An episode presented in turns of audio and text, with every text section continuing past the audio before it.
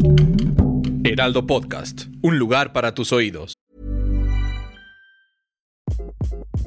Hi, this is Craig Robinson from Ways to Win, and support for this podcast comes from Invesco QQQ the official ETF of the NCAA. Invesco QQQ is proud to sponsor this episode and even prouder to provide access to innovation for the last 25 years. Basketball has had innovations over the years too. We're seeing the game played in new ways every day. Learn more at Invesco.com slash QQQ. Let's rethink possibility. Invesco Distributors, Inc.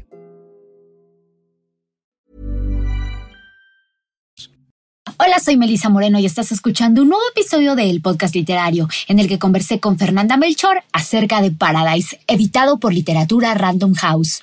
Recuerda que nos encuentras en Spotify, Apple Music o en la plataforma de tu preferencia. También recuerda seguirnos y comentarnos en nuestras redes sociales, arroba Heraldo de México en Twitter, arroba El Heraldo de México en Instagram y Heraldo de México en Facebook. ¿Quién dijo que la literatura es aburrida? Cambiar esa idea será nuestra misión. El podcast literario te acerca al mundo de los libros, de quienes los hacen y llevan hasta ti. Todo lo que te gustaría saber sobre tus autores favoritos, obras, recomendaciones, clásicos y novedades literarias. Comparte nuestro gusto por las letras aquí. Comenzamos. Bienvenidos a El Podcast Literario. Fernanda Melchor es autora de las novelas Falsa Liebre y Temporada de Huracanes, traducida a más de 15 idiomas, así como del libro de crónicas Aquí no es Miami. Es periodista egresada de la Universidad Veracruzana y maestra en Estética y Arte por la Universidad Autónoma de Puebla. En 2019 ganó el Premio Internacional de Literatura otorgado por la Casa de las Culturas del Mundo de Berlín, así como el premio Anna Segers. En 2020 fue finalista del prestigioso International Booker Prize por la traducción al inglés de Temporada de Huracanes. Paradise es su más reciente novela. Y bienvenidos a un episodio más del podcast literario. Y yo estoy feliz porque hoy tenemos a una autora, bueno, vaya autora que tenemos el día de hoy, Fernanda Melchor, que me puso a leer rapidito, rapidito me puso a leer un libro que si bien leí rápido y bien leí fácil, no es un libro fácil, no es un libro fácil, Fer. Paradise. Cuéntame de dónde vienen Polo y de dónde vienen Franco, por favor, estos protagonistas tan tan atípicos, pero tan comunes. Claro, tan, tan horribles también, ¿no? Y tan, normales. Es que justo, justo. Oh, pero cuéntanos tú, ¿de dónde vienen? Bueno, sabes, cuando, cuando empecé a escribir Paradise, era por ahí del 2016, o sea, cuando tuve la primera idea, todavía no había terminado bien de entregar temporada de huracanes a la editorial. Este, ya tenía fecha y todo, pero me resistía, ¿no? Como que todavía quería seguir puliéndolo y trabajando. Soy, soy muy obsesiva, ¿no? En ese sentido y creo que se nota mucho en el trabajo de la lengua. Me gusta que cada palabra esté así en donde yo imagino que tiene que estar, ¿no? Y, me, gusta que, que, mi prosa tenga un ritmo como muy específico, ¿no? Entonces trabajo mucho en esas cosas, pero pues también a veces me aburro, ¿no? Como todos, ¿no? Entonces estoy dándole, dándole, estaba dándole a, a temporada de huracanes y se me ocurrió esta idea, ¿no? Como que hablé con un amigo y me contó que, bueno, temporada de huracanes ocurre todo en un pueblo, se llama La Matosa. Es un pueblo totalmente ficticio, pero em, el nombre de La Matosa sí existe, como muchos eh, nombres que aparecen en, temporada de huracanes, pero pues es que, no sé, los nombres de los pueblos en Veracruz son geniales y La Matosa me gustaba mucho porque sonaba como un lugar como poblado de mucha vegetación y era exactamente como me lo imaginaba pero existía un pueblito, eh, de hecho, más bien una comunidad como de 30 personas en la orilla de una laguna en Boca del Río, que se llamaba así, pero temporada de huracanes no estaba basado en ese pueblo, solo tomé el nombre.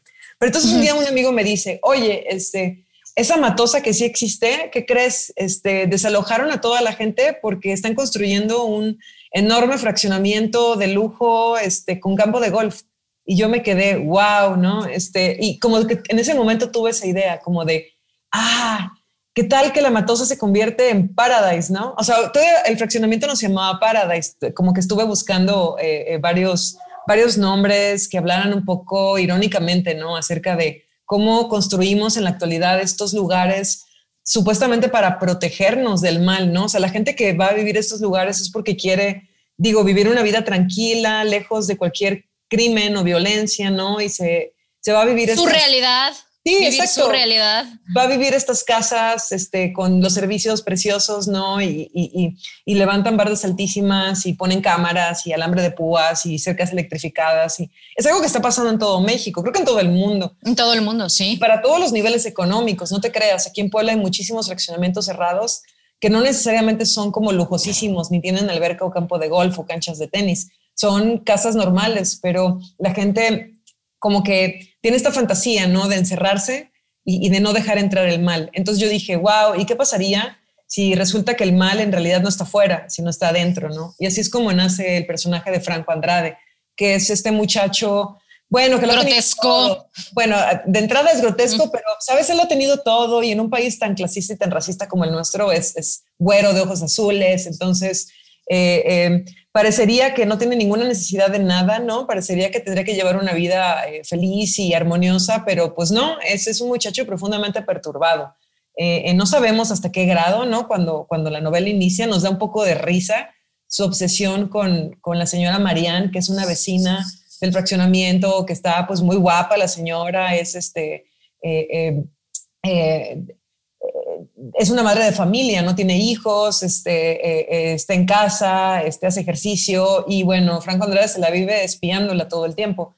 Y eh, Franco, como nace Franco también, yo necesitaba un contrapeso. Normalmente en una novela corta no hay mucho espacio como para expanderte demasiado, entonces yo lo que decidí fue tener dos personajes principales, ¿no? Y, y yo no quería contar las cosas necesariamente desde el punto de vista de Franco, entonces necesitaba a alguien más y así es como nace Polo y, Polo es este muchacho que eh, él no vive en Paradise, él solo trabaja en Paradise, es el jardinero. Él vive en el pueblo del otro lado del río, que se llama Progreso, y bueno, es un pequeño pueblo que ha sido totalmente invadido por, por el narco, pues como un secreto a voces, ¿no? O sea, como que es una presencia clandestina, pero que ya domina claramente toda la vida económica, social de, de este pequeño pueblo de Progreso.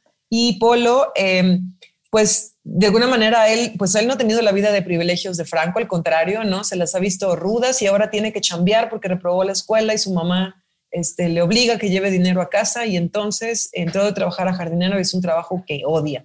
Y estos dos personajes, eh, pues bastante inconformes, eh, bastante eh, solitarios, marginales cada uno a su manera, se unen pues en torno a, pues al chupe, ¿no? O sea, se encuentran que les gusta mucho beber juntos y además eh, empiezan a platicar como sus fantasías y las estupideces que se les pasan por la cabeza y así se entabla esta relación que bueno es el inicio de, de la novela. Además, creo que también los une mucho sus propios resentimientos. No sé qué opines, Fer. O sea, porque sí, tienen vidas súper dispares, pero al final dentro de, dentro de sus clases sociales o no sé cómo llamarlos, cada uno viven súper marginados, ¿no? Polo por su mamá, por Milton, que es su, su primo de mentiritas, pero que era su única ancla al mundo, lo dejó. Eh, este Franco que sí vive en una vida muy acomodada, pero que también pues es un niño bien solo, ¿no? O sea, los dos viven bien resentidos y bien abandonados. Los, dos son como cosas como raros, ¿no? En sus, en sus medios ambientes, ¿no? Porque Polo vive en este pueblo donde todos los morrillos pues ya son halcones del narco, ¿no? Y él no. Y él se resiste, sí. Él se resiste porque él dice, yo ya no quiero trabajar para nadie, ¿por qué? No, yo quiero ser libre, ¿no? Él, su fantasía es esa, ¿no? Y, Franco, por otro lado, pues es rechazado por la misma sociedad, ¿no? Que donde vive. O sea, es decir, es, es, es gordo en un, es gordo y feo y bueno, como desagradable, ¿no? En un ambiente donde pues la belleza física es muy importante.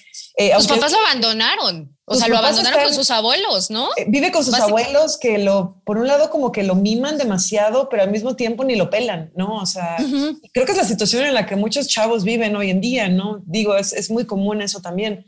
Y, es un poco la garantía de que tener lana no te, no te garantiza nada, ¿no? O sea, no, no, no garantiza la felicidad, al contrario. Y, y, bueno, sí, los dos son como inadaptados, fíjate, sí, tienes toda la razón. Los dos son personajes inadaptados que se refugian en fantasías para... Creo que... Una realidad. porque ahorita que decías, los une esto del chupe, de la bebida, creo que también los une esto, que los dos no se hallan y entonces se hallan entre ellos, Totalmente. entre sus rechazos. Es un poco como decía Borges, que no los hunde el amor, sino el espanto, ¿no? Este, exacto, exacto. la mala vibra. Fer, y cuéntame un poquito de esta casa, esta casa de espanto donde, donde al final se refugian eh, ambos, pero que también eh, le causa cierto temor a Polo. No quiero contar la parte del final que... Esa parte no, pero sabes a cuál me refiero. Pero la casa donde se refugian, este, ¿por qué, ¿por qué Polo encuentra tanto, tanto un refugio como el, el miedo mismo en esa casa? Sí, fíjate. ¿Qué significa? E, es algo que yo no me había dado cuenta y me dijeron, me dijo hace poquito, este, eh, eh, una, una, amiga y colega escritora, este, eh, Aura Junco, este, que me entrevistó y para estuvimos platicando y me dice, oye, en tus libros siempre hay casas abandonadas y mujeres embarazadas. Y yo, tienes toda la razón, ¿no? Son como símbolos que se repiten en, en las tres novelas que he escrito, están ahí presentes no sé, digo, eh, digo, independientemente de que sean motivos que a mí me interesan y, sobre los que me, que son imágenes que a mí me permiten como hablar de muchas cosas, eh, en, no sé, sabes, yo siempre, y los que han leído, por ejemplo, mi libro de crónicas aquí en los Miami, donde sale una casa abandonada muy parecida, o como yo me imagino que es este, la casa de, la casa de, la casona de la condesa en, en Paradise. Y bueno, mira, está basado en una leyenda veracruzana que es que, de, una condesa, se llamaba la condesa de Malibran, que es un personaje histórico que sí existió, que no fue una condesa y que más bien fue uno de estos personajes de socialité de los que se inventaron un montón de chismes, ¿no? Y uno de esos chismes era que ella tenía una hacienda, ¿no? Y en esta hacienda, este, ella se dedicaba a, a raptar este, hombres. Y era una cosa ahí medio sadomasoquista, ¿no? Como que los torturaba, este, eh, como que los violaba y luego los mataba y los echaba a un foso de cocodrilos que tenía ahí en, en, su propiedad, ¿no? Y es una leyenda que tiene muchísimo tiempo, prácticamente desde los tiempos de la colonia, pero yo lo, lo, exageré un poco, ¿no? Porque también yo te estoy contando la leyenda como yo me acuerdo, que es porque investigando para esta novela, yo me puse a leer la leyenda y es muy distinta a la manera en la que yo me la he contado todo este tiempo. Digo, así son las leyendas, ¿no? Eso es lo sabroso, que van cambiando como de... Em, eh, van, van modificándose ¿no? con el paso del tiempo y cada persona que la cuenta la cuenta un poco distinta y va haciendo variaciones. Entonces, eh, eh, es cierto que en esta zona del Jamapa, de Veracruz, de Boca del Río, este, hay una zona que se llama el Estero, hay una zona que se llama la Isla del Amor, y muy cerca de esto, en la desembocadura del Jamapa, hay una casona abandonada que se llama la Casa de la Condesa.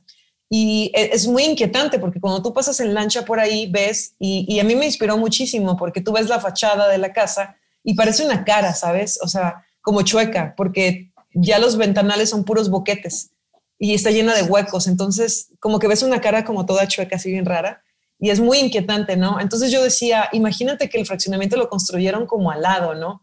imagínate que nadie sabe que eso existe ahí más que Polo, que ha crecido como toda su vida ahí y su mamá y sus tías y las mujeres del pueblo se le han pasado contándole leyendas al respecto de esta mujer y de este personaje de leyenda, ¿no? Que es la condesa sangrienta, que se llama en, en Paradise.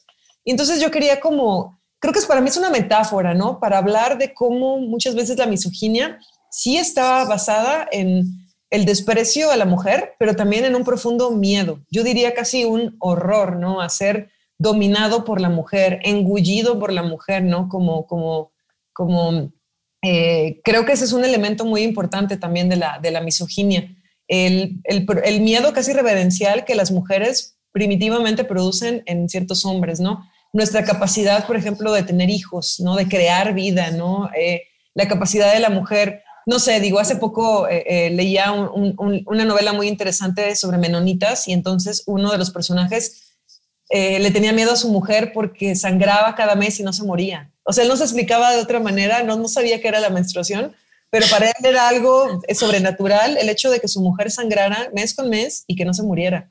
Entonces le tenía miedo, ¿sabes?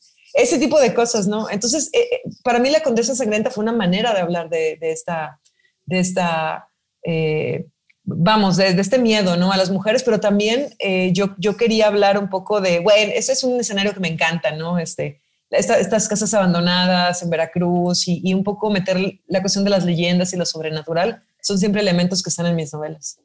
Oye, Fer, pero está padrísimo el contraste que logras, porque por un lado está todo, sí, justo toda esta vida que tiene Polo, eh, pues sí, dentro de su matriarcado, con su mamá, sus tías, la misma eh, Soraya. Zoraida, perdón, sí, que, que, híjole, qué vieja tan horrible, este, para que veamos que sí tienes muchos personajes de todo. Este, y sí, no hay otra manera de llamarla, es una vieja horrible. Este, lo que le hace a Polo es que, bueno, Polo es una víctima ahí, bueno, y termina siendo una víctima de sí mismo. también él se pinta una, como una víctima, ¿no? También es mucho de eso. Ah, ah, no sé, eh, eh, bueno, me vas a preguntar algo más, pero yo quería decir rapidísimo. A ver, dilo, dilo. Sí. Uno de los principales retos de esta novela fue como construir desde la mente de Polo y desde sus justificaciones y su percepción, pero al mismo tiempo también dejar en claro a veces que las cosas no son siempre como él, como él las pinta. Y sí, bueno, Soraya no es como de los personajes este, más, más amables que pueda haber, pero yo siento que ella está lejos de ser como el monstruo que él, como él la pinta, ¿no? Este, creo que, creo que es dejarnos llevar un poco por su monólogo, por su por su justificación, por su cobardía incluso, ¿no? Pero, pero sí es cierto que Zoraida es, es, está, está cañona. ¿Sabes qué? Necesitaría quizás regresar un poco y verlo desde ahí o tendrías que contarnos un poco más de ella en, otro libro, porque yo sí me quedé desde Polo, porque justo te iba a decir, a ver, bueno, vuelvo un poquito a lo de la casa y ahorita vuelvo a Polo, ¿no? Sí. Eh, ¿Qué decirte? De repente vemos esta casa y luego vemos a Marianne Hey, I'm Ryan Reynolds. At Mint Mobile, we like to do the opposite of what Big Wireless does. They charge you a lot, we charge you a little. So naturally, when they announced they'd be raising their prices due to inflation, we decided to deflate our prices due to not hating you. That's right. We're cutting the price of Mint Unlimited from $30 a month to just $15 a month. Give it a try at mintmobile.com slash switch. $45 upfront for three months plus taxes and fees. Promo for new customers for limited time. Unlimited more than 40 gigabytes per month. Slows. Full terms at mintmobile.com. Spring is my favorite time to start a new workout routine. With the weather warming up, it feels easier to get into the rhythm of things. Whether you have 20 minutes or an hour for a Pilates class or outdoor guided walk, Peloton has everything you need to help you get going. Get a head start on summer with Peloton at onepeloton.com. Y, la vemos, uh, no, no, quiero irme tanto al final porque no, no quiero arruinarlo, pero sí vemos esta cosa como, ya vimos toda su, su, su vida de Polo, cómo tiene esta historia, pero luego vemos cómo cosifican a Marianne. No vimos, vemos estos dos contrastes. Sí vemos a, a Polo quizás un poco, sí, como víctima de, de las mujeres, vamos a poner víctima entre comillas, pero vemos a este Franco eh, cómo cosifica a Marianne y tenemos esos dos contrastes de violencia. ¿No? Sí, sí, sí, sí. Bueno, definitivamente eh, esta, esta visión em, que vuelve objetos a las mujeres, ¿no? Objetos de satisfacción o de frustración, pero finalmente eh, seres que, que, no son reales, ¿no? Como si no tuvieran una vida verdadera, como si estuvieran nada más ahí puestas al servicio de los hombres. Era algo que yo definitivamente quería como mostrar. Y quería mostrarlo desde el extremo de la ya la mente más patológica de Franco, ¿no? Que realmente... Eh, la vida no importa. Sí, exacto, ¿no? Y, totalmente está como, como, como eh, concentrado tanto en su deseo que le importa poco, ¿no? Lo que, lo que pase si no es satisfacerlo. Y por otro lado, como una visión un poco más, vamos a decirlo, normal que tiene Polo, pero que también pasa por establecer con las mujeres siempre relaciones de dominación, de agresividad, de control, de poder, como de, para él no, o sea, para él no existe una relación equitativa entre las mujeres, siempre es dominar o ser dominado por ellas, ¿no? Este, controlarlas o ser controlado por ellas. Y ser controlado por ellas es como su peor pesadilla. Y sin embargo es algo que vive día a día, ¿no? Y de ahí viene como la situación de hartazgo con la que, con la que inicia la novela, ¿no? Y con la que se va desarrollando. Totalmente. Y, justo lo que te quería decir, obviamente duele esta situación de Marianne, ¿no? Que la pongan ahí. Y digo, de toda la familia en general, de toda la familia Moroño, pero a mí me dolía Polo y no me dolía simplemente porque fuera un niño de 16 años ahí, sino que me dolía porque hay un montón de personas. Sí. Digo, yo sé que este no es un libro de denuncia, este, esta no creo que sea tu finalidad, pero como, como tú decías, estabas trabajando una prosa donde en algún momento yo decía, wow, Fernanda, estás, eh, es como leer un periódico. O no, no sé si un periódico, pero, o sea, era como, como escuchar a esta gente hablar normal o sea, porque me lo imaginaba perfecto. Entonces sí me puedo imaginar cuánta gente vive esta situación siempre, todos los días. Entonces hay un montón de gente como polos, abandonados así, que da lo mismo si vives, mueres, deja tú por la mamá, sino por la violencia que azota en sus día a día. Sí, sí, sí, totalmente. Mira, mm, como tú bien dices, no se trata para nada de una novela de denuncia, es, es, es, una historia que yo quiero contar, ¿no? Este, a mí lo que me gusta de escribir novelas es contar historias, es eh, eh, como llevar a la imaginación de las personas al límite de existencias que pues a lo mejor jamás van a vivir ellos personalmente, ¿no? Pero, pero que les hace comprender lo que podría pasar en una mente en caso de que esto ocurriera. Y, pues sí, las posibilidades existenciales de las que hablo en mis novelas están, pues de alguna basada, manera basado en hechos reales o basados en personas reales o, son situaciones que vemos en la prensa, ¿no? Día tras día. Eh, a, mí siempre me ha llamado mucho la atención, fíjate, más que, por ejemplo, eh, en, cuanto a la violencia del narco que experimentamos desde hace más de una década, a mí nunca me ha interesado tanto la vida de los, de los narcos, de los capos, no sé, del Chapo, de, el rey de los, el Señor de los cielos, o sea, siempre me ha interesado más bien la vida de la gente de abajo, que acaba metiéndose, ¿no? A este asunto por cosas que poco tienen que ver con el ansia de poder y dinero, ¿no? O sea, más bien tienen que ver con sobrevivencia, con supervivencia, con, con resentimiento, con no tener otra salida, con la sensación de que a lo mejor entrando en una pandilla este, vas a encontrar el respeto y, el, cariño, la admiración que no encuentras en casa porque no hay casa, porque no hay familia. Es decir, sí, eh, mm, creo que siempre he sido una escritora que me interesa hablar del presente, ¿no? Y me interesa hablar de estas cosas.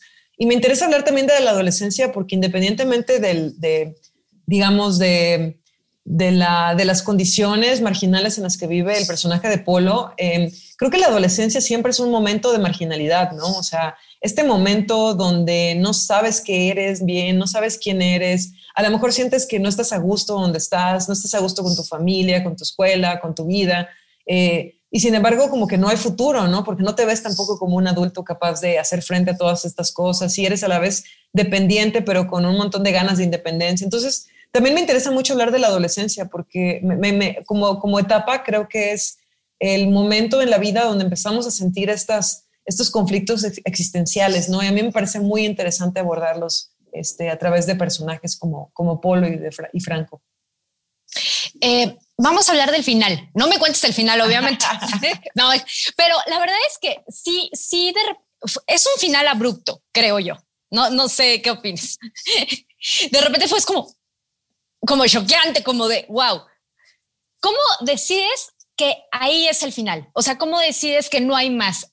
¿Lo decidiste antes, después? ¿Cómo, ¿Cómo llegas a ese momento en tus libros y obviamente en Paradise? Es, siempre un descubrimiento. Fíjate que a menudo me pasa, a menudo me pasa que sé todo lo que va a pasar en la novela, ¿no? Pero no sé necesariamente si la novela va a concluir en el momento en que yo considero que ya pasó todo, ¿no? O sea, siempre es un descubrimiento y para mí está totalmente enlazado con el principio, ¿no? Siempre, sobre todo en una novela corta, donde eh, formalmente eh, necesitas que la estructura sea mucho más cerrada que en una novela tradicional. Es decir, que haya la sensación de que las cosas quedan clausuradas, como en el cuento, ¿no? Tú no tú, en un buen cuento tú no puedes imaginarte que, el, que el cuento acabe de otra manera. A lo mejor te quedas pensando, uy, ¿qué habrá pasado después? Pero de alguna forma es como todo muy definitivo, ¿no?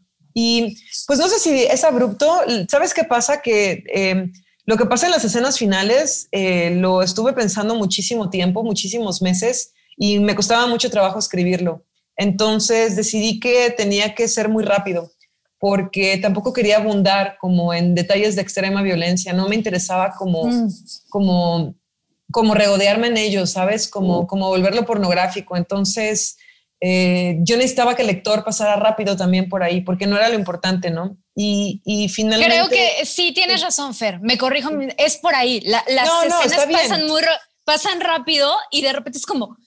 Eh, las últimas que, que sí es muy importante, que de hecho son las que lees más rápido porque es como, ¿cómo, cómo, cómo? Porque las narras muy rápido y sí son muy descriptivas, pero muy rápidas. Sí, tienes toda la razón y el lenguaje está increíble. O sea, son muy descriptivas, pero como dices, te voy a decir la verdad, esa fue la manera que yo encontré de, escribirlo, porque de otra manera no podía. O sea, es decir, lo pensé durante meses y cuando escribía, escribía horas porque no podía con eso. Entonces, no, no sé si obviamente la gente que nos está escuchando no va a saber de qué estamos hablando, pero a ver, es, es la forma del cierre donde Franco y Polo llevan a cabo lo que han estado planeando en el libro. Entonces, imagínense y léanlo para, para que sepan.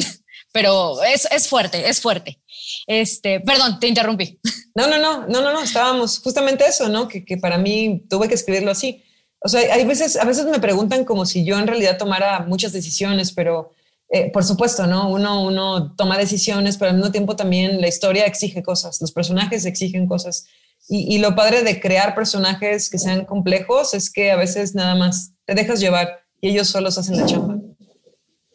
Claro. Eh, finalmente, Fer, eh, tus libros tienen un gran recibimiento en el extranjero y muchas veces eh, parecería que son historias locales. No lo sé. ¿Por, por qué crees que, que, les va tan bien? A, no tengo el, la verdad es que yo jamás pensé que estos libros le fueran a interesar a, a, a, nadie fuera de México. O sea, es más, yo pensé que, por ejemplo, temporada de huracanes no le iba a interesar a nadie fuera de Veracruz, que nadie lo iba a entender.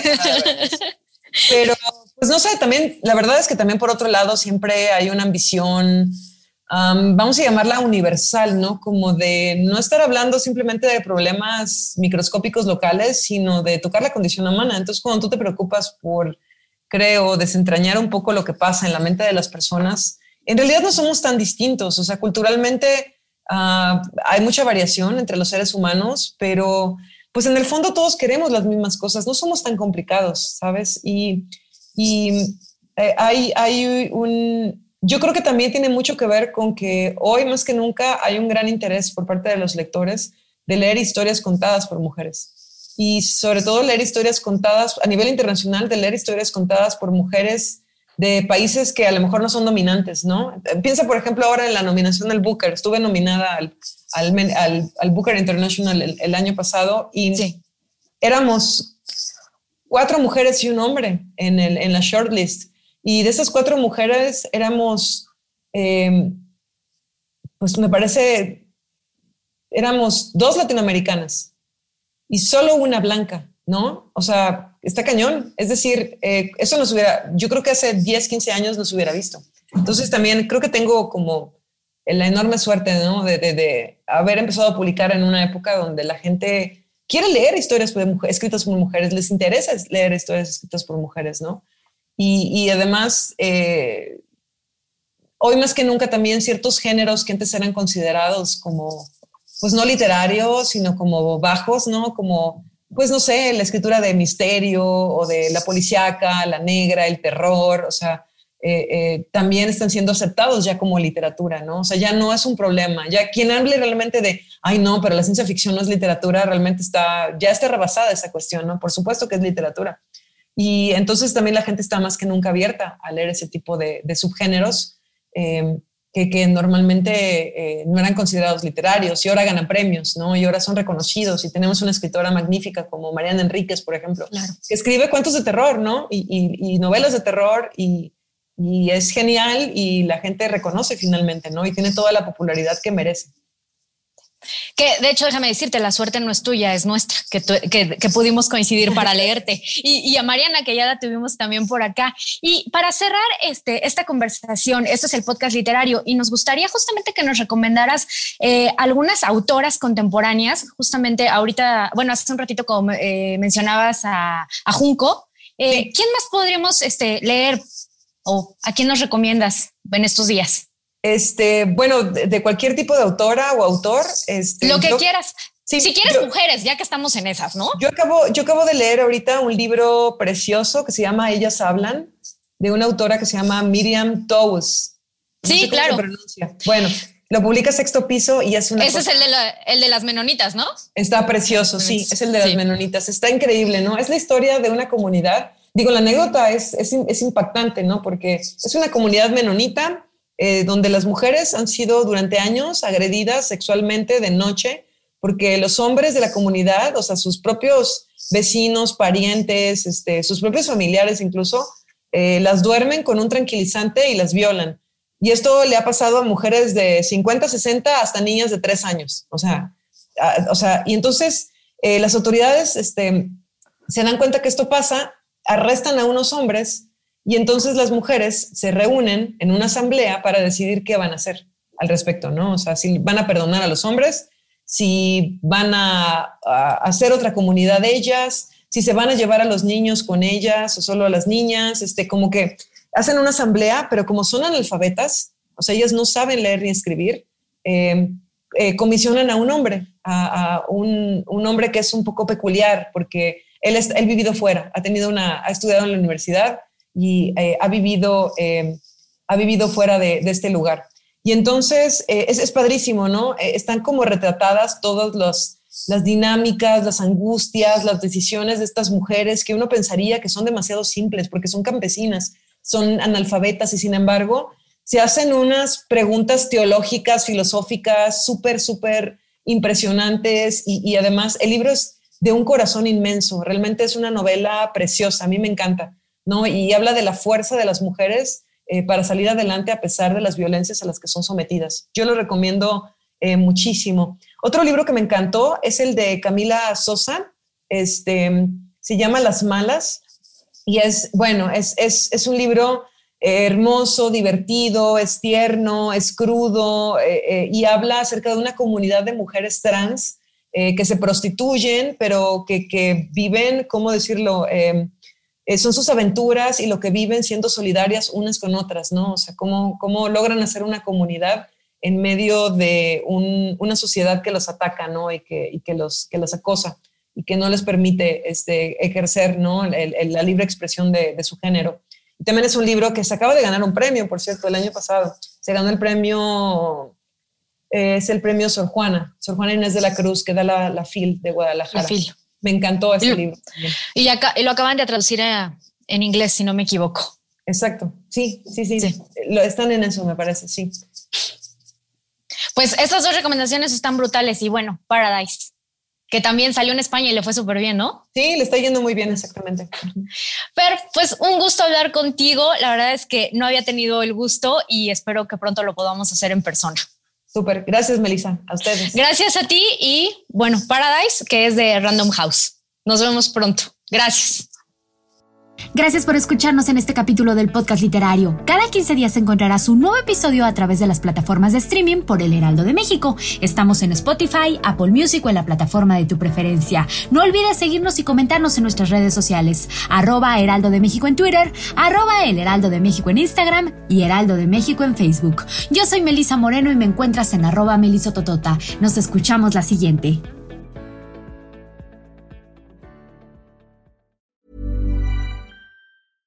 Hey, it's Paige DeSorbo from Giggly Squad. High quality fashion without the price tag. Say hello to Quince.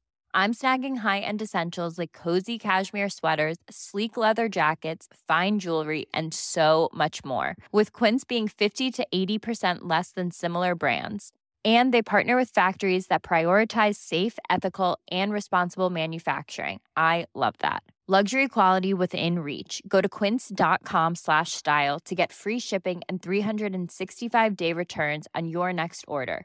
Quince.com slash style.